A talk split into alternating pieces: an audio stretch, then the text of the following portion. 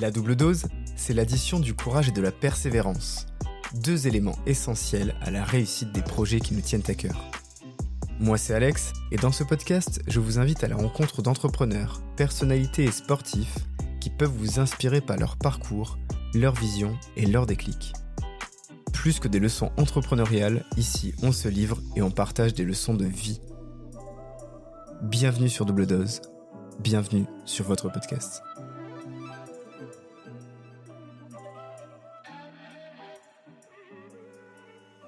Hello hello, j'espère que vous allez bien. Je suis ravi de vous retrouver sur ce nouvel épisode. Nouvel épisode solo, euh, une nouvelle fois où je vais vous partager euh, mes pensées, mes réflexions sur des sujets qui me tiennent à cœur ou répondre tout simplement à des questions que vous m'avez posées euh, en message privé sur Instagram. Aujourd'hui, j'ai envie de vous parler de, l'impression de ne jamais en faire assez. je ne sais pas vous, mais moi, j'ai souvent cette impression de ne jamais en faire assez. Alors c'est une phrase, vous le reconnaîtrez, qui est, assez ambivalente et qui peut s'interpréter de différentes manières.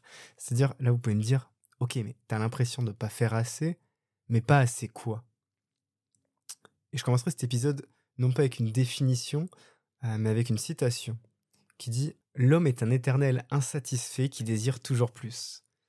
Et depuis tout petit, j'ai ce sentiment qui m'apparaît assez régulièrement euh, de ne jamais être assez bien, de donner toujours plus, de faire mon maximum, sans pour autant réussir à être vraiment satisfait. même enfant, j'ai longtemps eu du mal, et même en grandissant, j'ai longtemps eu du mal à accepter certaines critiques, et je voyais souvent les commentaires comme des reproches, et je pensais sans cesse aux erreurs du passé. Je ne sais pas si certains d'entre vous voient ce que je veux dire, mais j'en ai déjà parlé avec vous euh, sur, Instagram, euh, et, la bonne nouvelle, c'est que je suis pas seul à penser ça. Et cette réflexion, elle, est revenue tout à l'heure, en rentrant du sport. J'étais sous la douche, et là, je me dis, mais est-ce que j'ai assez couru, en fait? Et plutôt que d'y répondre directement, je me suis dit, bon, attends un peu, ça vaut le coup d'en faire un nouvel épisode hors série. Euh, je, vous laisse deux secondes, je vais allumer la casserole, mettre l'eau pour préparer mes pâtes. Pour en revenir au sujet de l'épisode, euh, certains appellent ça l'atélophobie. En fait, c'est la peur de, l'imperfection, la, peur de ne pas être à la hauteur. Les Américains, eux, appellent ça le Never Enough Syndrome, un, phénomène qui, bah, comme son nom l'indique, parle de la peur de ne jamais faire assez. Alors, à votre avis, ça vient d'où tout ça? Là, je pense que certains se posent déjà la question. Mais globalement, il y a plein d'explications par rapport à tout ça. Et la première, euh, la première explication, bingo, ça vient de notre enfance, à la maison et à l'école. Et quand on est enfant, pendant longtemps, on a cette peur de, de la médiocrité et, qui se reproduit derrière plus tard par le fameux jamais assez. Bah, encore une fois, tout ça, ça reste euh, lié au, perfectionnisme. Hein. Mais, ça, me faisait, ça me fait penser justement à ces dictées qu'on avait à l'école primaire.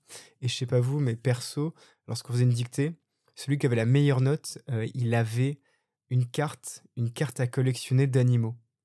Donc sur le principe, c'est super, hein, parce que ça pousse les enfants à vouloir avoir la meilleure note possible pour remporter la carte d'animaux. Pour moi, en vrai, c'était pas un, problème, parce que j'étais plutôt bon en orthographe, j'étais proche des 2, 3, 4 fautes, donc je savais que juste si je faisais une faute en moins, je pouvais me rapprocher de cette euh, fameuse carte à collectionner d'animaux euh, qu'on voulait tous récupérer.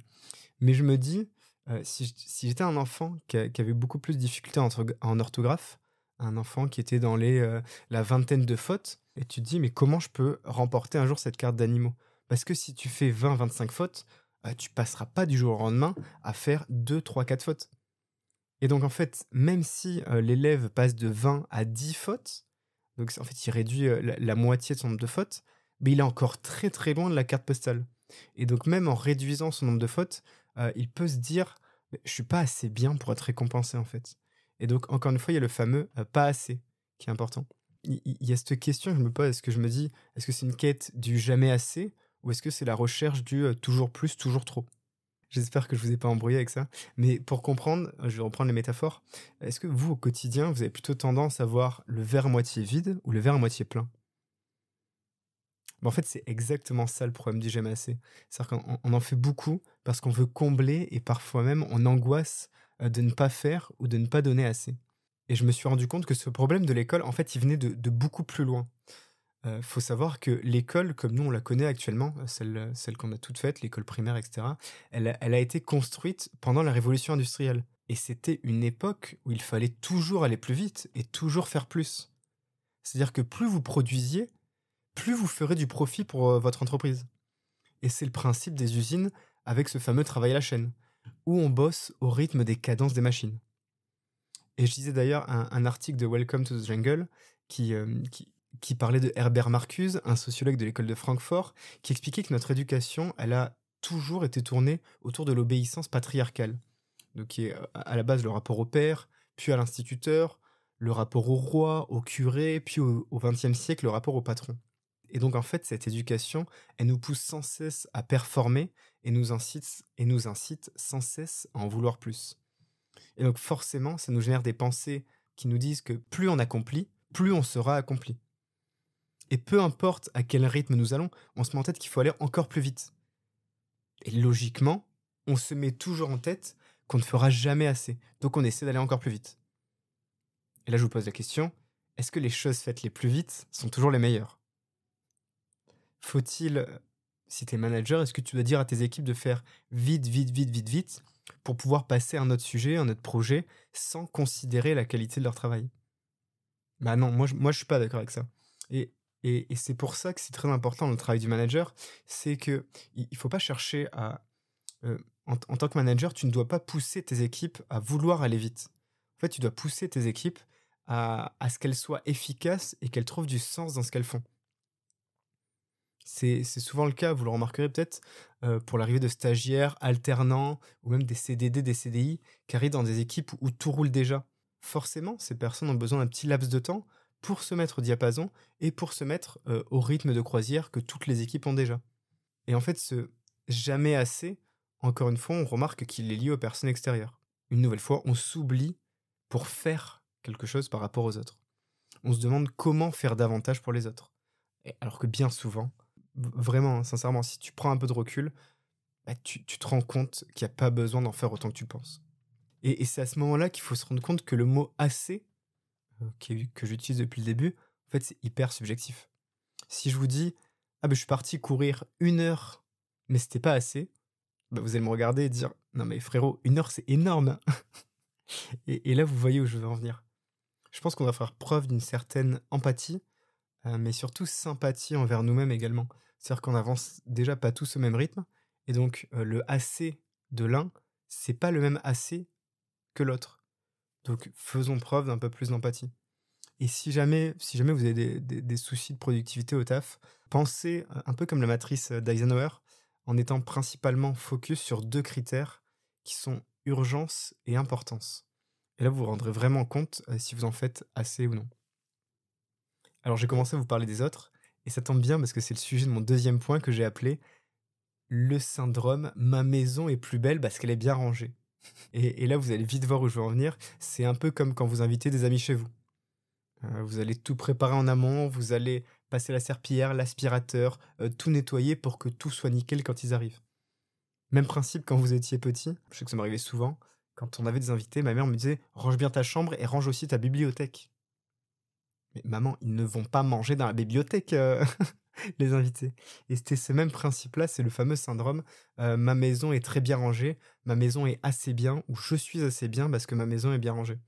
Et, là, il y a un lien avec le, comparatif. Et c'est-à-dire que l'humain, euh, en, manière générale, il passe sa vie à se comparer aux autres, et forcément, forcément à te comparer à tout le monde, tu te rends compte que tu seras jamais à la hauteur. Et tout ça, c'est exacerbé forcément avec l'essor des réseaux sociaux. On passe nos journées dessus, et sincèrement, c'est difficile de ne pas se comparer. Et, là, j'ai beaucoup réfléchi par rapport à ça. Euh, je n'allais pas vous dire non, les réseaux sociaux, c'est pas bien, c'est mal, etc. Mais euh, surtout, ce que je souhaitais dire, c'est que bah, souvenez-vous que les réseaux sociaux, ça reste euh, une image. Ça reste une image, une vidéo, un tweet, peu importe. Mais ça reste une image à un instant T. C'est-à-dire que c'est la partie que les gens veulent bien vous montrer.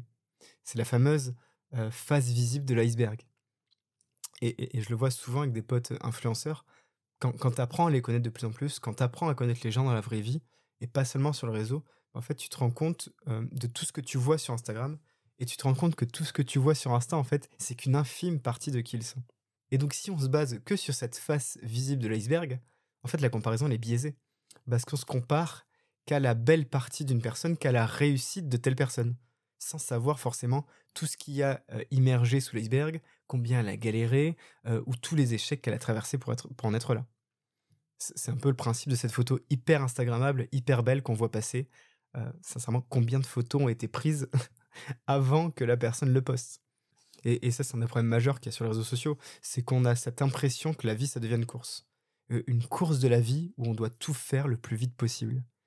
Vous, voyez les titres de podcasts, les, les, vidéos YouTube. Il a 20 ans, il a fait son premier million. À 24 ans, j'ai acheté un appartement. Bah ouais, clairement, à côté, moi j'ai 28 ans, j'ai toujours pas de millions sur mon compte en banque, je n'ai toujours pas d'appart non plus, ni de maison. Et, le problème de ce comparatif, c'est que forcément, je peux me dire, putain, mais je suis hyper nul à côté. Putain, je suis une merde en fait à côté de tout ça. Et en fait, à se répéter tellement souvent qu'on fait pas assez, qu'on n'est pas assez ceci, pas assez cela, ben on se rend pas compte que euh, de nombreuses choses euh, prennent du temps. Nous, on veut les résultats tout de suite. On veut tout, tout de suite, rapidement. On veut à 20 ans faire ceci, à 25 ans faire cela, à 30 ans euh, être ici, à tel endroit. Juste parce qu'on voit sur les réseaux sociaux des gens réussir en 2 ans, en 3 ans, en 6 mois c'est le même principe. moi, je sais que je l'ai aussi. Quand je regarde mes écoutes du podcast, bah, je me dis, voilà, c'est déjà très bien. C'est super. On a plusieurs milliers d'écoutes par mois. Et, et, puis là, après, je me prenne sur LinkedIn et je vois, ça y est, j'ai fait un million d'écoutes le mois dernier. J'ai récolté X milliers d'euros. Et là, je me dis, bon, en fait, je suis une merde à côté. Et, et, c'est le problème, il faut prendre un peu de recul par rapport à ça aussi, mais déjà se dire que beaucoup de choses prennent du temps. Il faut faire attention à ce sentiment de se dire je suis en retard par rapport aux autres. Non, il n'y a pas de il n'y a, pas de retard à avoir. Ça, me fait penser à la phrase de, de Jacques Seguela qui disait Si à 50 ans, tu n'as pas une Rolex, tu as raté ta vie. Je, vous rassure, si vous écoutez ce podcast, que vous avez 51 ans et pas de Rolex, non, vous n'avez pas raté votre vie. Euh, il y, a plein d'exemples euh, sur LinkedIn, des posts qui reviennent toutes les semaines. Euh, celui notamment qui dit Obama a été président à 47 ans, Biden l'a été à 79. moi perso, j'ai eu mon master, mon master 2, je l'ai eu à 25-26 ans. À 25-26 ans, Steve Jobs était déjà devenu PDG. c'est clair que si je me compare à Steve Jobs, je vais me dire, mais je suis une merde c'est normal de, vouloir évoluer, c'est normal de vouloir avancer. Mais il faut faire attention à ce que ça ne devienne pas une pression trop négative euh, qui nous bloque, qui nous enferme et qui presque nous empêche d'avancer. Et, c'est cette génération où on nous oblige à être performants partout, tout le temps, alors que parfois les belles choses arrivent avec le temps. Et, pour mettre en lumière ce fameux euh, tout tout de suite, j'ai un bel exemple. C'est un psychologue qui s'appelle Walter euh, Michel, et dans une expérience qu'il a nommée le test du chamallow, qui a été réalisé dans les années 70-80, euh, il y avait un principe hyper simple. C'est-à-dire que le, chercheur pose un bonbon devant un enfant qui a 4-5 ans et il lui fait une promesse, il lui dit si tu attends quelques minutes avant de le manger, je t'en donnerai un deuxième. Alors là, sacré dilemme pour les plus gourmands, évidemment. Et, et bien sur une centaine d'expériences, il y a environ deux tiers des enfants qui se sont précipités sur le chamallow. Donc seulement un tiers eu la patience, la patience d'attendre le bonbon bonus. Donc comme quoi, bah, attendre en fait ne vous empêche pas de profiter. Prendre le temps de faire les choses ne vous empêche pas de profiter derrière. Et, dernière chose, euh, si vous souffrez du jamais assez, je vous, mettrai en garde sur quelque chose euh, que je faisais beaucoup, euh, que j'ai longtemps fait pour combler du temps ou autre, c'est le fameux faire pour faire. Et, et ça, franchement, il n'y a rien de plus absurde. Alors, si vous aimez les histoires à la Père Castor, repartons ensemble en Grèce antique avec le mythe de Sisyphe. Je sais pas si vous connaissez, mais, mais Sisyphe, c'était un homme décrit par Homère comme astucieux, malin, hyper intelligent, jusqu'au jour où notre ami défie euh, le dieu des dieux, Zeus, en révélant au dieu fleuve Azopos où se trouvait sa fille Égine, fille que Zeus avait enlevée pour partir en date, évidemment. Après, Zeus, on sait qu'il est amoureux dès qu'il croise une femme aussi. Mais bref, c'est pas le sujet de l'histoire. Globalement, Zeus apprend que Sisyphe la balance, il se venge, il le condamne éternellement à faire rouler un rocher jusqu'au sommet d'une montagne, et dès que le rocher atteint le sommet, le rocher dégringole. Donc, visualisez-vous la scène, euh, notre ami Sisyphe euh, fait rouler le rocher, fait rouler le rocher jusqu'en la montagne, et dès qu'il arrive en haut, ben, le rocher dégringole de l'autre côté. Et donc, constamment, et donc éternellement, il est amené à faire rouler ce rocher jusqu'au sommet d'une montagne. Tout ça pour vous dire que le fameux faire pour faire Parfois, c'est très absurde. Donc, c'est pas parce que vous avez euh, pas assez que vous devez faire pour faire. Je sais pas si, je sais pas si c'était assez clair cet exemple. Mais attention, gros warning, et, je me le suis mis aussi pendant plusieurs années, gros warning, gros warning sur le faire pour faire. Dernière chose, avant que j'oublie, euh, à parfois trop en faire aussi, les autres ont ce sentiment de ne pas en faire assez. Donc laissez aux autres euh, la place de faire, laissez-les aussi exister.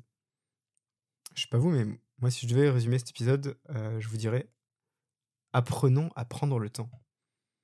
C'est-à-dire qu'en en apprenant à prendre le temps, déjà d'une, on aura plus de temps. Et donc si on a plus de temps, on a plus de temps pour faire les choses qui nous font véritablement plaisir. Et surtout les choses qu'on fera, on les fera avec plus d'envie et plus d'intensité.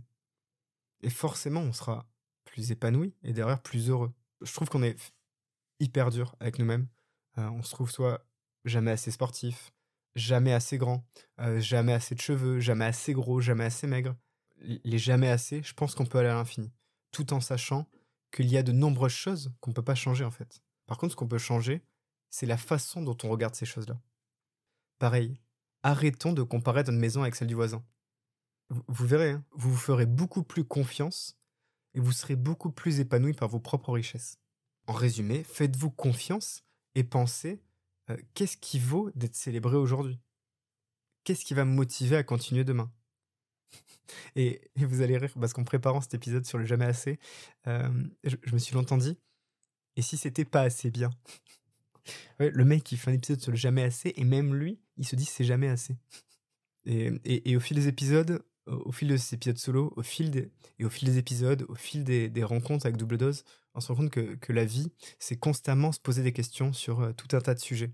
Et avec le syndrome du jamais assez, la chose à se dire principalement, c'est est-ce que c'est si important?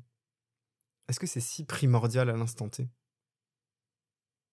Et puis finalement, à force de réfléchir, le temps passe, et même moi, je me dis que je pourrais toujours me plaindre euh, de ne jamais en faire assez. Quoi qu'il en soit, la seule chose qui est vraiment importante à l'heure actuelle, c'est d'aller vider l'eau des pâtes. À bientôt.